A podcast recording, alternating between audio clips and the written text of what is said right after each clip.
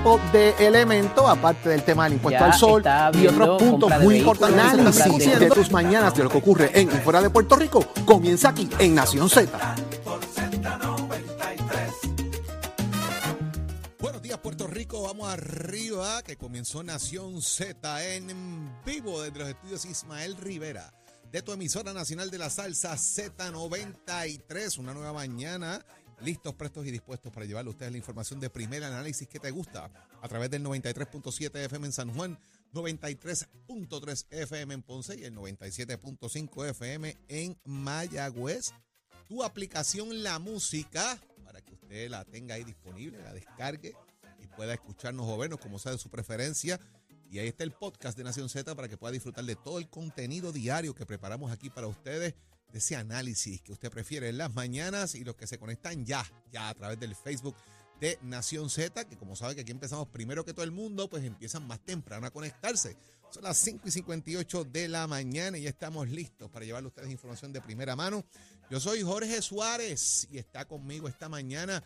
Está contento porque ayer ganó Kansas City, al fin ganó una apuesta. Eddie López, licenciado, buenos días. Buenos días, Jorge. Buenos días a todos los amigos que nos sintonizan dentro y fuera de Puerto Rico. Un privilegio estar con ustedes una nueva mañana de lunes, lunes 13 de febrero del año 2023. Mucha, mucha información, mucha noticia, pero sobre todo el análisis que tanto ustedes han hecho su favorito. Desde aquí, desde la emisora nacional de la salsa, los estudios Ismael Rivera. Hágase parte de nuestra conversación al 622-0937, 622-0937, también a través del Facebook Live y el app La Música con el podcast.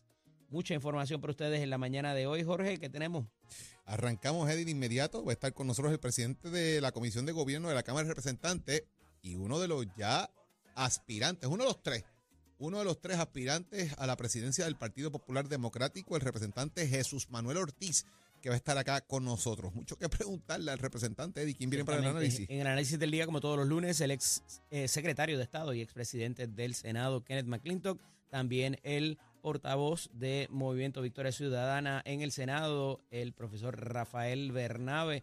Vamos a hablar con ellos de cómo se están dando todas estas movidas dentro de los partidos de cara a lo que va a ser el ciclo electoral, Jorge.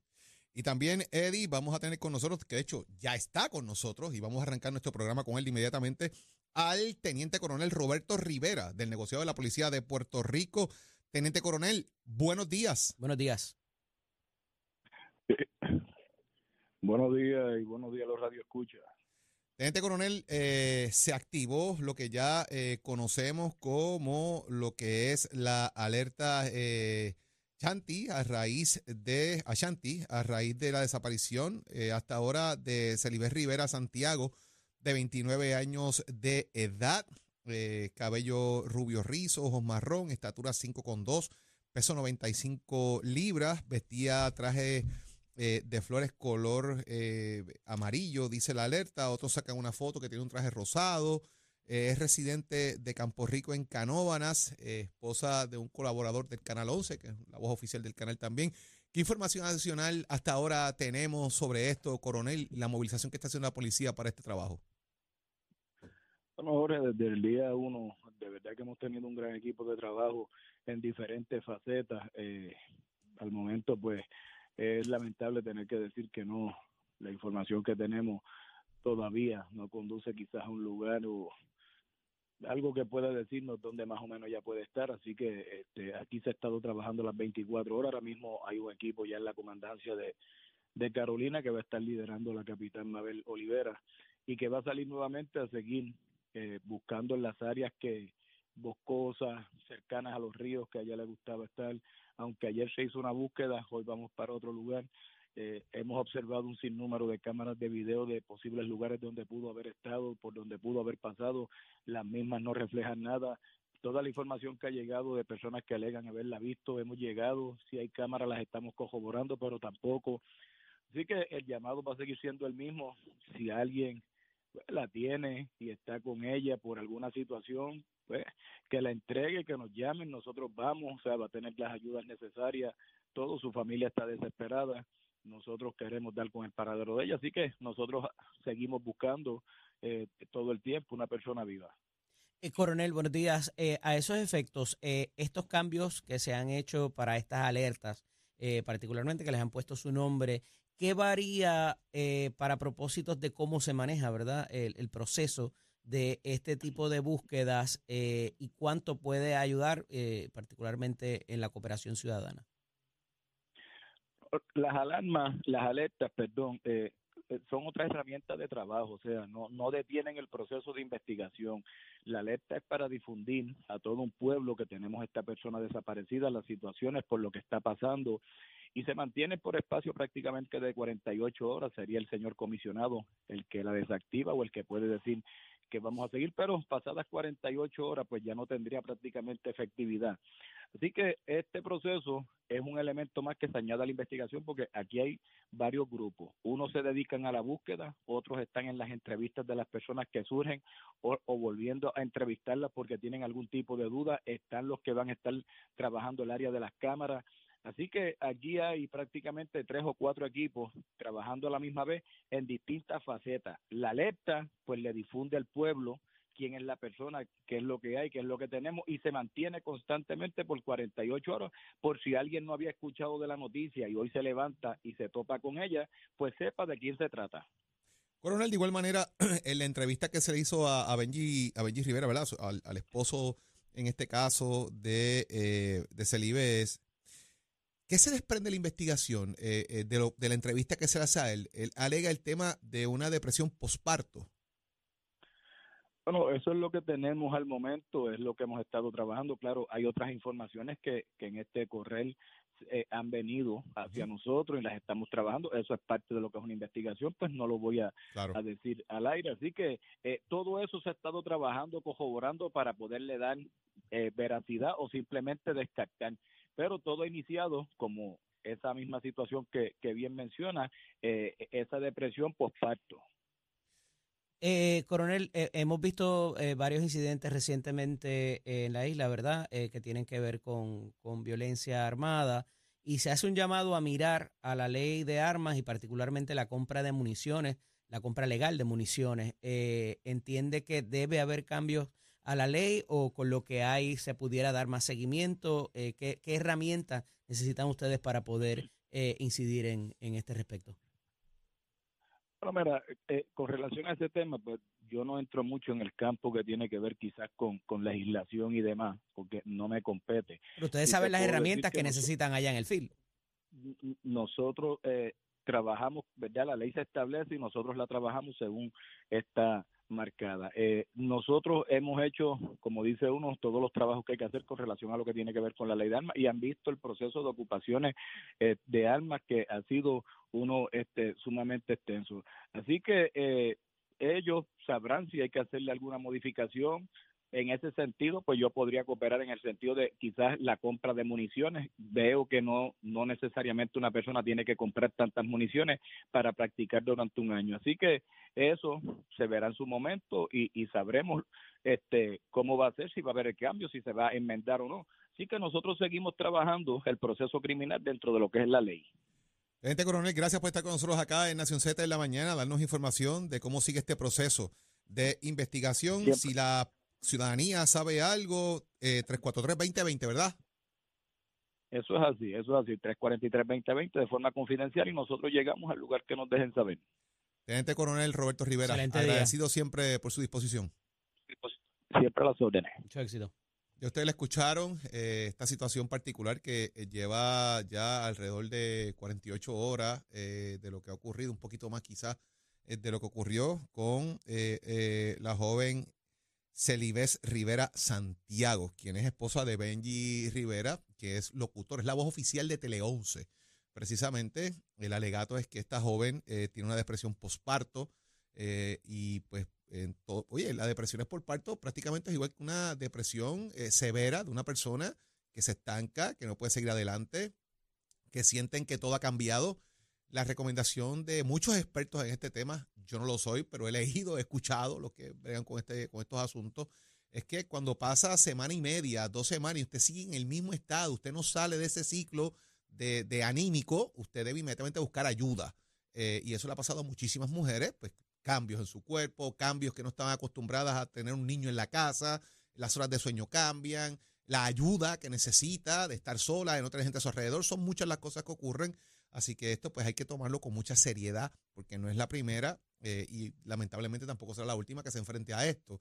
Así que el llamado de ciudadanía es que si usted ve a una joven que responda al nombre de eh, Celibé Rivera Santiago, de 29 años de edad, tez blanca, cabello rubio rizo, ojos marrón, una estatura promedio de 5 pies 2 pulgadas y un peso de 95 libras, eh, sandalias eh, plateadas, residentes de alturas de Campo Rico en Canóbanas, comuníquese al 787-343-2020, que es el número confidencial de la Policía de Puerto Rico, o simplemente también usted puede llamar al 911 y de esa manera colaborar con atender esta situación que continúa ahora una investigación obviamente eh, eh, dentro del negocio de la policía de Puerto Rico con la información que está ocurriendo. Eddie, vamos a ver qué pasa con eso. Ciertamente, eh, yo creo que, ¿verdad? Y le hice la pregunta al coronel Jorge en, ese mismo respecto, en términos de esa cooperación ciudadana, me parece que es vital en este tipo de casos y así hacemos el llamado desde nuestros micrófonos para que procedan a comunicarse si han tenido información al respecto.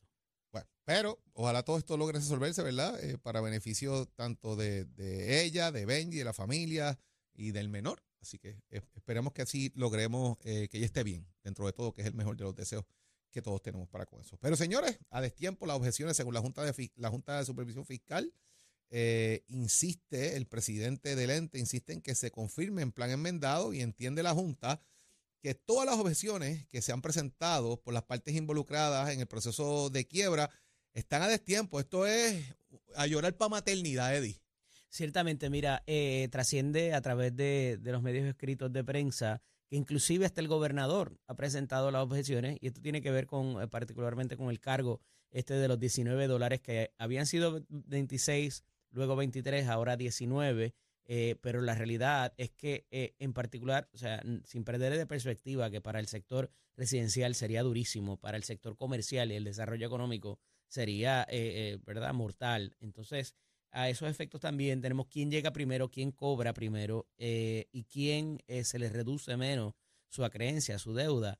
y todavía esto no está definido a pesar de que han ido a procesos de mediación, a pesar de que han ido a procesos de litigios inclusive en términos de eh, cómo tú pactaste en el momento que pactaste y quién pudiera eh, tener mejor reclamo que el otro. Aquí hay eh, varias aseguradoras que están protegiendo la creencia de los bonistas y esto también es interesante porque pudiera tener que entonces la, la compañía de seguros o estas compañías de seguros tener que venir a suplir la deficiencia de lo que no reclamen y obviamente pues están muy pendientes a toda esta situación. Los abogados han hecho sus posturas tanto públicas como en el tribunal. Es muy interesante, algo técnico, pero ciertamente, y aquí el interés, inclusive el interés político, Jorge, de qué va a terminar siendo el asunto de la tarifa eh, de Puerto Rico ya con la inserción de la APP para generación y con la APP para transmisión y distribución, que también son compañías que van a querer tener su ganancia eh, y que va a incidir en el costo del combustible y va a incidir en la, compra de suministros, en el servicio que se dé. Eh, así que todo esto está un poco en hold de cómo va a ser el futuro para Puerto Rico, la cantidad de abonados que puedan haber. también para propósitos del consumo, cuánto consumo se va a dar, de qué fuentes van a venir. O sea, todo esto tiene que ver con el sistema de ajuste de la deuda, con el plan que se vaya a seguir. Y yo no le veo otra, otra salida a esto, Jorge, que sea la juez quien al final del día eh, coja todos los argumentos y elabore ella misma el plan eh, sin que eh, se tome en consideración completamente por alguna de las partes la propuesta que están llevando a cabo. hasta ahora le ha tocado a los abogados de la Junta de Supervisión Fiscal confeccionar ese plan eh, para la aprobación y evidentemente pues levantarán sus, sus planteamientos y sus objeciones al mismo, eh, pero no me parece que quede mucho porque si se sigue retrasando, pues ya hemos visto lo que ha pasado en términos de las APP eh, y de lo demás que los demás proponentes que pudieran tomar parte de lo que va a ser el futuro del desarrollo desde la electricidad en Puerto Rico. Así que veremos a ver, estaremos muy pendientes porque me parece que, nuevo, de nuevo te repito, no, no debe quedar mucho tiempo para que se llegue finalmente al plan y la ruta que vamos a seguir de aquí en adelante. Lo más importante es que eh, no siga instruyendo a los miembros de la Junta a usar trucos mentales de los Jedi eh, de Star Wars. Oiga, me queda esta referencia directa así en una cita del periódico. Eso es que son de los malos, que son de los buenos. no, si es Jedi, él, dice que son los buenos, pero a mí me tiene más cara de Sith que otra cosa. Pero eso lo Por eso me parece que. por otro lado, y leo textualmente, en atención a los fundamentos antes consignados, se declara al lugar la demanda de injunction estatutario presentada el 7 de septiembre del 2022 por el municipio de Aguadilla, representado en su alcalde Julio Roldán. Se ordena a la parte demandada a demoler las estructuras gazebo y establo construidos sin correspondientes permisos en la finca situada en la carretera 4458 interior barrio Borinquen de Aguadilla. Señores, siete días tienen para qué? Para demoler todas las estructuras que estaban sobre la escuela colondrina, que venimos diciéndolo aquí. Esto estaba en el tribunal. No había que llegar al revolú que se formó. No solo eso, Jorge, es que eh, a mí me parece que inclusive la orden del tribunal es para las gradas, porque al final del día ya el proponente, o sea, el dueño del, de la, del, terreno había accedido a demoler, estaba esperando el, permiso de OPE, que lo va a tener que esperar como quiera porque uno no puede ponerse a demoler si los, por el impacto que tiene eh, en, el, en el propio ambiente. Así que eh, mm, yo no entendí cuál es la idea de, que el tribunal diga que se demuele cuando ya había ese plan.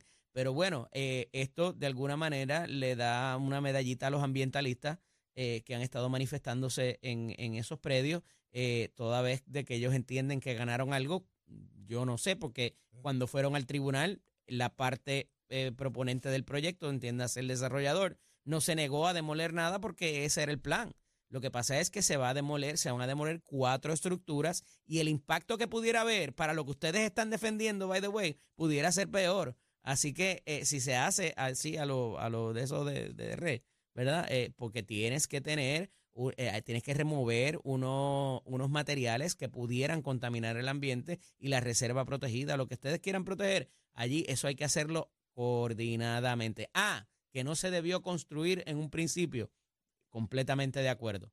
Eh, que la otra estructura tiene sus permisos y está funcionando bien de acuerdo a lo que se requiere, también. Así que cuidado con, con, levantar victorias, porque realmente no es tan así, porque nadie se defendió contra el, reclamo que estaba lleva haciendo. cinco meses. Eh, eh, el, el, alcalde radicó esto en septiembre.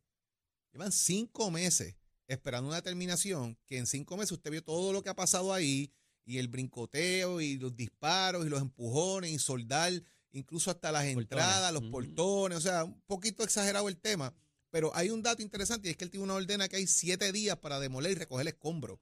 Sí, ¿Eso no le pone presión a, a OCPE para sacar el permiso, Eddie? Sí, eh, se ponen a demoler las estructuras sin el permiso de no, Lo que me, tú crees que Lo que me refiero es que le pone presión a OCPE para sacar el permiso, porque ahora yo tengo una sentencia del tribunal que me dice que en siete días tengo que hacer eso.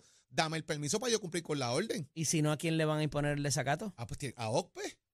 Tú pensarías, pero... Tú, tienes que darme el permiso a mí para yo por ejecutar, porque entonces si no estoy violando la ley otra vez. Correcto. O sea que la presión yo creo y estoy impactando más el ambiente, que es lo que se busca proteger. creo que la presión corre para allá y ahí pues yo lo que a quien le veo en gran medida una victoria que es el alcalde Julio Roldán, de alguna manera que, que hizo un poco de presión para que eso también eh, ocurriera. Eh, por otro lado, señores, eh, está por ahí, dice el gobernador Perio Pierluisi, que él y Jennifer se comunican que él va para adelante, entre las expresiones que hace en esta, este pasado fin de semana que estuvo en la capital federal. Primero, en la Comisión de Recursos, tal y como se planteó en el Senado Federal, no hay espacio para atender el tema del estatus político de Puerto Rico. Así trascendió en, las comunicaciones que se dieron allí. Eh, Pierluisi dice que él va para adelante, que él toma una decisión, que él esperará por Jennifer, a ver qué decisión ella tomará sobre esto. Eh, obviamente este viernes es la vista en la Cámara de Representantes acá en Puerto Rico, donde Héctor Ferrer Santiago va a estar trabajando eh, sobre los alegatos que hizo la Comisión Residente de Persecución Política. Y como bien decía Eddie la semana pasada, Pierluisi un poco como que puso el freno, porque nuevamente trae el tema de que confianza versus carrera, los empleados, los de carrera es una cosa, pero los de confianza tienen que estar señalitos a lo que es la política pública del gobierno. Alineaditos. Fíjate que Jorge, él intenta sacar de la cueva a la comisionada residente para que haga una expresión contundente. porque lo que ha dicho hasta ahora la comisionada residente muy bien pudiera decir, pues no, porque lo que yo quería decir era Digo y no Diego y, eh, era eh, para propósito de que yo volvía a lanzarme al ruedo político, pero en la comisaría residente todavía ella se deja un poquito, una línea bien finita, pero tiene un espacio para eh, salirse del cuarto y no retar directamente al gobernador. Todo tiene que ver con qué van a decir los próximos números de las encuestas eh, para propósitos de cómo está parado el gobernador y lo, que, a quien hemos visto en estas últimas tres semanas inaugurando hasta la casa de muñeca eh, y a esos efectos pues ver cómo ella, cómo tomaría el corazón del rollo, particularmente del Partido Nuevo Progresista, el que rete a un gobernador incumbente. Eh, y a, raíz de eso, ¿verdad? Veremos a ver cómo ella entonces manifiesta el mensaje que está buscando. El, el que Pedro Pierluisi mm, se coloque en esta posición de intentar sacarla de la cueva no necesariamente es bueno para él porque se coloca como un retador y no como el, el, incumbente, ¿verdad?, eh, que está llevando a cabo eh, su obra. Eh, no obstante, me parece que dentro de las propias filas y particularmente el apoyo que pudiera tener en el Partido Nuevo Progresista, es importante definir cuál va a ser la estrategia de campaña, si va a haber primaria o no, por el gasto mínimamente de lo que esto representa. Eh, entonces, me parece que al final del día, con poner en la palestra pública a Jennifer González en la vista en la Cámara de Representantes, con la línea que está llevando a cabo en términos de aparezco y me desaparezco. Eh, al final del día, quien está poniendo eh, en la silla caliente es la comisionada residente al gobernador, en vez de él, con todo el aparato que tiene de apoyo, pudiera tener, eh, ser, quien la ponga a ella, a, obligarla a manifestar unas cosas con bastante antelación de todo lo que queda en el ciclo electoral. Oiga, porque queda política todavía y queda tiempo. Un día en política es un montón, imagínese eh, casi dos años, Jorge. Eso es así, Eddie. Queda mucho todavía por seguir analizando. Señor, usted pendiente por ahí, ya mismito que abrimos las líneas telefónicas, porque este tema, Eddie, del trasiego de armas en Puerto Rico, eh, se ha vuelto uno de mucha importancia porque pues, hay más armas en la calle de lo que la gente piensa. ¿Y qué va a pasar con el tema de las municiones también? Vamos a escuchar a la gente que tiene que decirnos sobre eso ya mismito, Eddie. Pocas respuestas, señores, al, al trasiego de armas en Puerto Rico. Hay que hablar de eso. Eddie, siete sillas, pero hay tres aspirantes a la Junta de Gobierno del Partido Popular por acumulación. Vamos a hablar de eso también un poco más adelante. Y una columna bien interesante del profesor Carlos Díaz Olivo. Ahí le estaba ah. viendo ahora aquí también que estaba buscando un poco. Voten por yo. Vamos a ver qué va a pasar con todo eso. Seguimos analizando todo esto ya mismito, así que usted conectado con nosotros, pero ya está ahí listo, presto y dispuesto para hablarnos del mundo deportivo, que yo me imagino que no durmió viendo el Super Bowl, pero él sabrá que nos va a contar ahorita. Aquí está Tato Hernández y somos deporte. Vamos allá, vamos allá, vamos allá. Muy buenos días, Puerto Rico. Muy mira mi sonrisa, mira mi sonrisa. Sí, me imagino que está gozando, pero la primera mitad esa sonrisa no estaba. Apretadito. la, primera mitad. Entre, entre locura y locura, si el fumble del, del segundo quarter no se daba, y el return largo aquel que corrió casi 90 yardas. Olvídate el, el juego hubiese sido el, challenge. El challenge. el primer challenge. El primer puntillazo, el eh. puntillazo más fuerte fue supuestamente holding ahí a lo último, ah, faltando apenas segundos que, que las cámaras estaban presentando y no hubo un agarre como tal. Yo jugué fútbol y yo, árbitro, no hubiese cantado esos holding, pero ya usted sabe cómo es eso, eso es un juego, son unos equipos, eso es una apreciación. Fue tremendo juego como quiera porque Kansas City vino entonces y remontó y Mahón hizo sus pases y, empató el partido. Una vez el partido se empató, yo dije, hasta aquí llegaron los Eagles. Yo creo que pudo haber sido en respuesta ahí también de lo que le pasó a Patrick Mahomes cuando él, lo trataron de saquear y, le fueron a las dos piernas, sabiendo que él estaba lesionado. Mm. Me parece que hubo algo ahí también. Vamos a devolverle aquí el... Yo, yo te lo dije que, que la defensa de de los de los Eagles iba a perseguir a Mahomes hasta ir para el baño, venía a matarlo, porque acuérdate que esto es un Super Bowl, aquí no hay, aquí no hay mañana, que el que ganara era el campeón y todo esto se, se practica y se trabaja y si era, había esa debilidad desde temprano ellos están metiendo presión, lo que pasa es pues tú sabes que también la hay que hablar de que la defensa de, Kansas City pues vino bien bien grande, ¿me entiendes? Porque muchas veces bloquearon jugadas que, si, que en otros tiempos hubiesen entrado por allí, le hubiesen, le hubiesen josto el arma a Patrick Mahomes. Pero como quiera que fuera, fue tremendo juego y luego de perder la, la primera mitad 24-14, que yo me imagino que ahí tú estabas este, convulsando. ahí tú estabas que no cogía el teléfono ni a mamita. Estaba buscando pagarle la, apuesta a Gary. Vino, vino a comenzar entonces el periodo donde tomaron ventaja 28-27 y de ahí en adelante se empataron en el tercer cuarto y luego de ahí pues lo demás fue historia. Y los y los campeones del Super Bowl son los, los Chiefs de Kansas City. La verdad que fue tremendo juego la expectación de Rihanna que está embarazada ahí con su pipita lo más chulita pues la verdad que fue tremenda demostración de su arte de sus canciones la tarima que hicieron, que venía desde arriba y después abajo la acomodaron, a la verdad que eso fue... A mí no me mató, fíjate, no me mató, no me mató el halftime show, te tengo que decir. Fue, tremendo, fue para mí El montaje estuvo chévere, pero uno acostumbraba a ver a, uno acostumbraba a ver a J-Lo con Shakira y de ah, repente ves eso tan suave, tan lento. ah, el Super Bowl es party, papi, no es expectativa, es expectativa El montaje fue otra cosa. Sí, pero... Pero el bailecito, tú sabes acuérdate que tenía que ser más pausado porque ella está embarazada nuevamente. mejor nos vemos nosotros tres en un TikTok que lo que pasó en la de ayer. ya usted sabe, ya usted sabe, pero a la verdad que, que como quiera que sea, es tremendo show, tremenda audiencia, ya usted sabe cómo estuvo eso ahí. Creo que eran 7 o 8 millones lo que costaba un anuncio de 30 segundos. Así que... Yo no sé, yo vi los de Claro y los de Oriental solamente. lo estaba viendo local. Ya tú sabes. Así que ya te sabes Hubo unos cuantos que estuvo unos cuantos, unos cuantos. Sí, sí, pero estuvo, el de, Affleck. El de, la, el, de, el, de la el, de la, el de las papitas estas que son unos triangulitos. Estuvo lo más interesante también. Sí, el, de, de Breaking Bad. Para no mencionar el sí, sí, para no mencionar la marca. Sí, porque después pues, la factura se la pasan a Chamo, para acá no. Sí, ya te sabes cómo es. Pero estuvo buena, la verdad que fue tremendo juego, me, me, gustó. De ninguno de los equipos pues eran de mis favoritos que yo voy en la serie regular, porque los míos son los, los, los de Dallas por el tiempo que viví allá y el equipo del pueblo, Green Bay, que son los otros que yo siempre he favorecido, pero nada, fue tremendo partido, tremendo partido, se lo están celebrando y a nuestro y pues ya usted sabe, este resentimiento y cójalo con calma y póngase la camisa del equipo que la tiene que poner hoy. Así que ya usted sabe cómo es eso.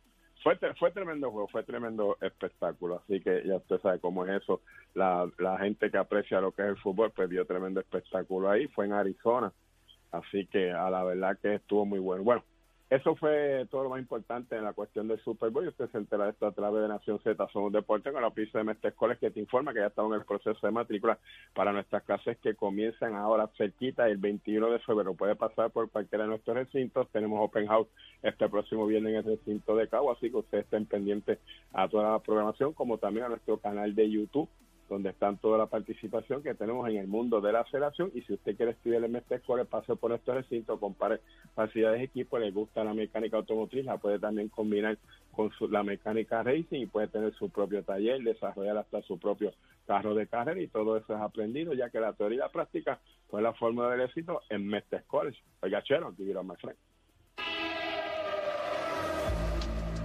Buenos días, Puerto Rico. Soy Emanuel Pacheco Rivera con la información sobre el tránsito. A esta hora de la mañana se mantienen despejadas gran parte de las carreteras a través de toda la isla, pero ya están congestionadas algunas de las vías principales de la zona metropolitana, como es el caso de la autopista José de Diego entre Vega Baja y Dorado, igualmente la carretera número 12 en el cruce de la Virgencita y en Candelaria, ambas en Toa Baja. Además, la PR5, la 164 y la 167 desde Naranjito así como algunos tramos de la PR5, 167 y la 199 en Bayamón. Además, la autopista Luisa Ferré en Caguas, específicamente en Bairoa y la 30 entre Juncos y Gurabo. Ahora pasamos con el informe del tiempo.